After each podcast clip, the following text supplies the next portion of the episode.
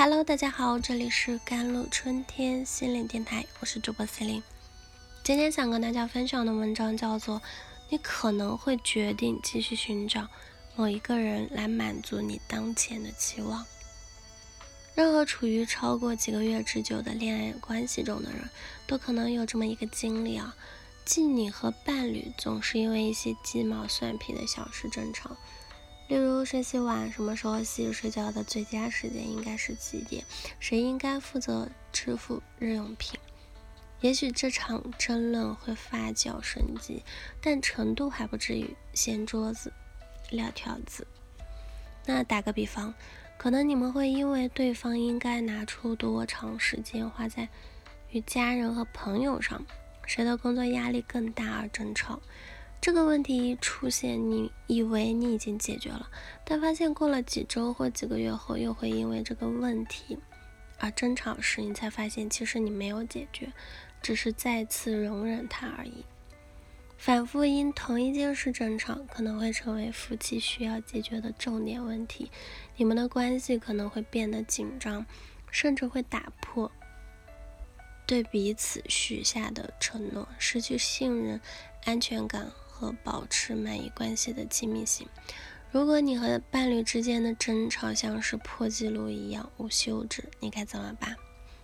如果争吵不断出现，很可能是因为你和伴侣没有找到解决问题的根本方法，亦或是虽然你们已经想出了解决方案，但双方或其中一方没有按照解决方案的要求做出改变。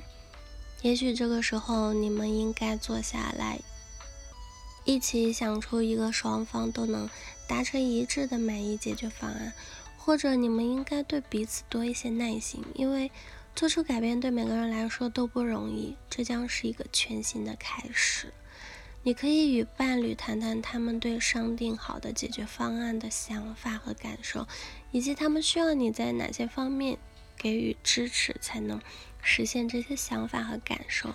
有时候呢，反复争吵反映了。伴侣中的一方或双方共同的紧张或担忧，而这种紧张和担忧比表面呈现出来的问题更深层。这不单单是因为一方从来不洗衣服那么简单，极有可能是因为另一方觉得他们不能信任对方，并给予其足够的支持。在取得任何进展之前，应先解决反复争吵背后的更深层次问题啊！为了评估是否有更深层次的问题在起作用，可以问问自己：争吵带来了什么样的感觉？你会恐惧或担忧吗？你能想象的最坏结果是什么？你是否曾经有过这样的感觉？然后以同样的问题询问伴侣。这就有助于帮助你们双方深入的了解反复出现的争吵是否是因为有深层问题的存在。反复出现的争吵所引发的感觉和担忧可能是真实的，但并不一定都是准确的。换句话说，我们的大脑为了保护我们免受最坏结果的方式，可能会。臆想出来一种感觉，即便这些感觉真实存在且对我们的个人经历有意义，但它们并非是事实引发的。我们可以与伴侣或心理咨询师进行坦诚的沟通，核查自己对事实做出的假设，并考虑哪些证据可以作为支持性的论据，哪些是驳斥我们对引发争吵的解释。需要特别注意啊！你在以往约会中与多个伴侣不止一次遇到的同样问题，这可能意味着你需要调整自己的期望。你也许希望自己成为对方世界的中心，什么都由你说了算，小到洗碗怎么洗、什么时候洗，或者你希望自己是他们愿意放弃一切得到的人。如果你反复对伴侣感到失望，试着。把你对伴侣的期望写下来，并和你信任的人进行讨论。问问这些值得信赖的人，他们是否觉得你的期望是合理的。